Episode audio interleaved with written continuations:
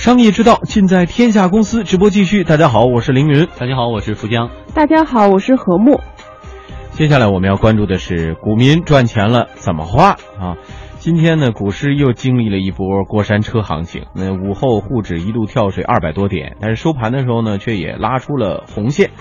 一次次的大涨大跌，让股民们体验到了牛市的喜怒哀乐。不过，西南财经大学的一份报告显示，中国股民今年一季度七成都赚钱了。来，我们来具体看一下啊。四月二十三号，西南财经大学中国家庭金融研究与调查中心公布的二零一五第一季度宏观经济报告显示，新股民呢呈现年轻化、房产少的特征。在这波牛市下呢，一季度炒股家庭有百分之七十六点六的家庭是盈利的，盈利比例比去年同期呢。达到近五倍这样的程度，但是二季度计划增持的家庭占比就只有两成了。嗯，报告显示，一季度家庭股市参与率为百分之六点一，较二零一三年增加了零点六个百分点。其中，新股民家庭占比是百分之三十点七，新股民当中无房家庭占比百分之十八点五，远高于老股民家庭的百分之四点九的占比。哎，那么赚了钱的股民真的现在生活很幸福吗？记者也采访了几个典型的股民哈，来听听他们自己在牛市当中的喜与忧。嗯，首先说这个九零后股民啊，说边学边炒股，说别以为新涌入股市的都是中国大妈呀。那九零后的大学生目前也在成为主力。九零后股民方桥就告诉我们的记者，虽然是九零后，但已经算是老股民了，因为自己之前就用压岁钱炒过股票了。初二的时候，主要是因为家里的爸爸妈妈也都是股民嘛，当时他们想让我自己经济独立，然后就把压岁钱给我打到了银行卡里面，让我自己去炒股。一开始的时候，我那个钱虽然是我的，账号也是我的，但是资金密码在我爸那边，也就是说我赚了钱我也取不出来。然后后来那个我自己全权掌控之后，基本上也没有拿出来，我是只放进去不拿出来。我最近是有这个打算，因为赚挺多了嘛，我准备就帮家里买点东西。正好我朋友从国外回来，抽出了三分之一买东西这样。比如说今天我赚了很多，我在工作的时候就会给所有的人买很多奶茶，买很多吃的东西。跌了就不会买。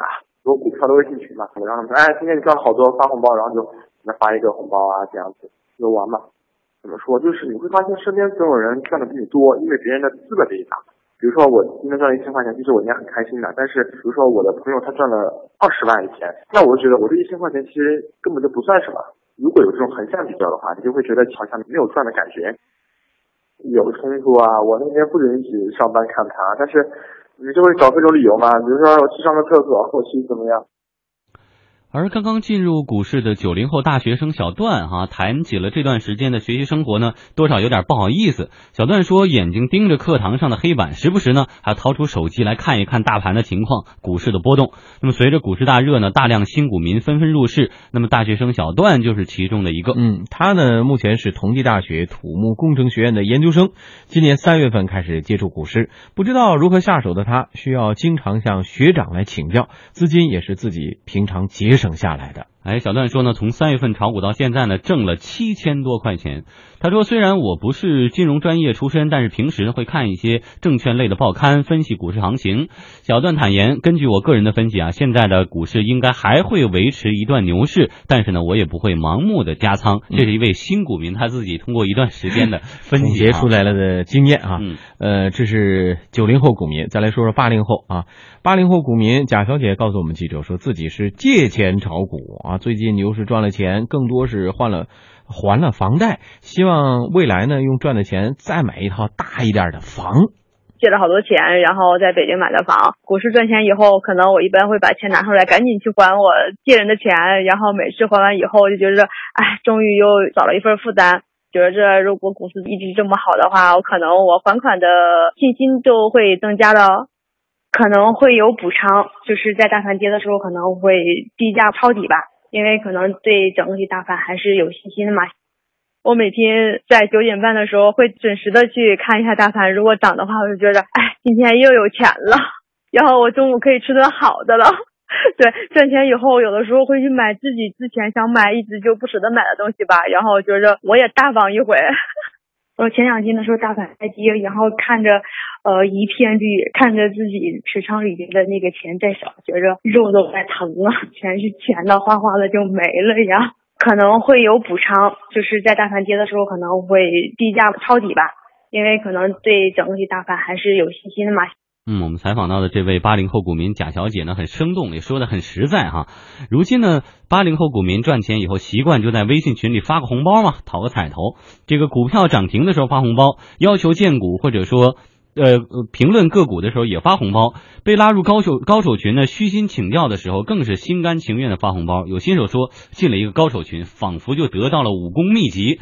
在座的全是我的师傅，发个红包算啥？以后，哎，就算是可以跟着别人混，有别人罩着。嗯，我们再来说说老股民哈，呃，可能他们的感觉荣辱不惊，看淡大涨大跌。嗯，资深老股民朱建忠就告诉我们记者，现在对于股市的大涨大跌，并不会大喜大悲了。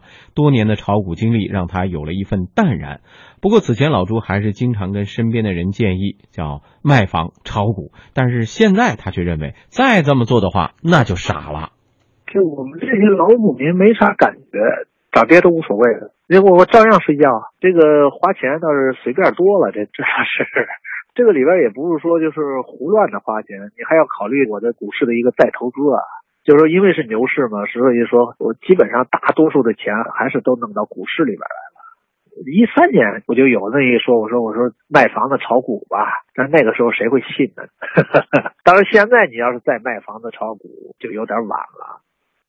每天下午三点钟休市以后，同样是老股民的呃赵文都呢是雷打不动的要去跑步。他解释说，因为这一天啊盯着电脑，真的是一秒钟都不舍得眨一下眼，看 K 线图看的是头晕眼花。虽然牛市来了，钱赚了些，但是颈椎病是落下了。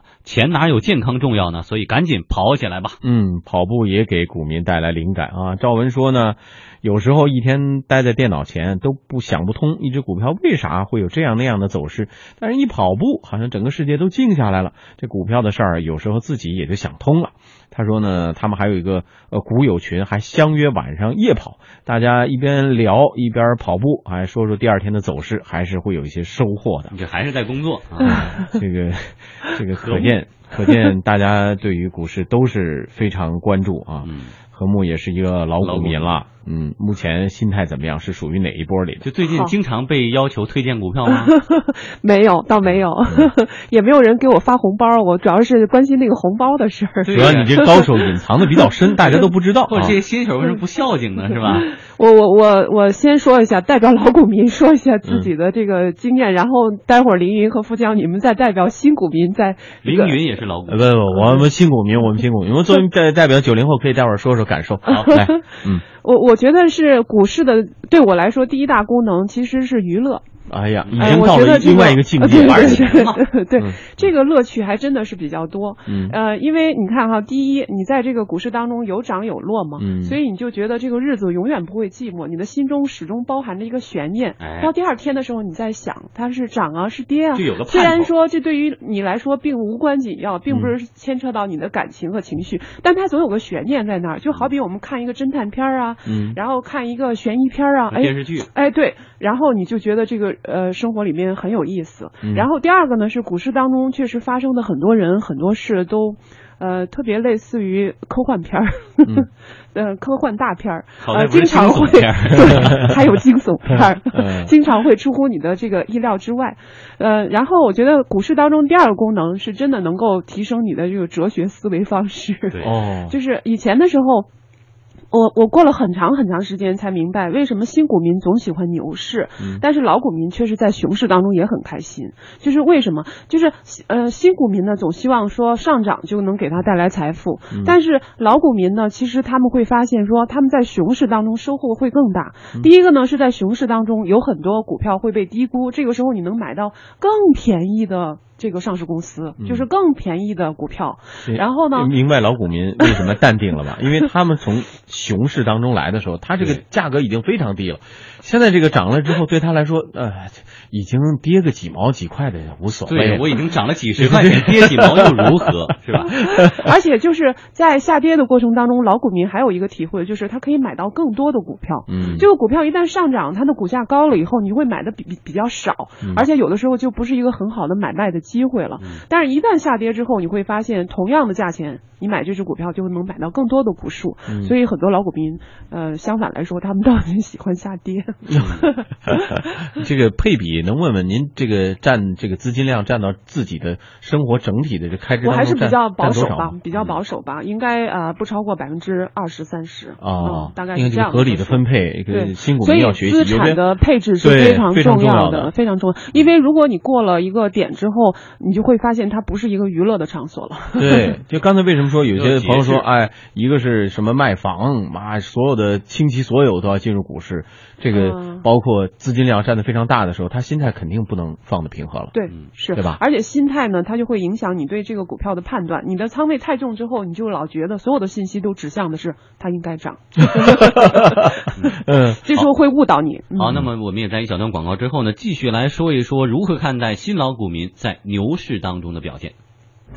汉方重卡，卓越品质和创新价值的完美呈现，徐工徐工，祝您成功。肾虚，有时是在过度劳累之后，腰腿酸痛，精神不振，好像身体被掏空，是不是肾透支了？想把肾透支的补起来，汇仁肾宝片，二十二味中药，温阳补肾，扶正固本。肾透支了，试试肾宝片，把肾透支的补起来。他好，我也好。咨询电话：四零零幺零四八八八八，四零零幺零四八八八八。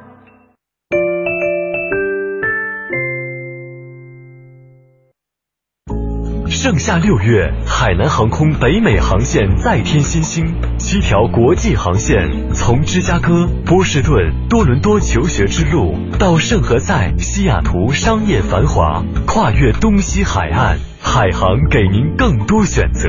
豪华宽体客机，舒适座椅，丰富的机上娱乐都已准备就绪，只等您的出发。拨打海航服务热线九五三三九，马上预定吧。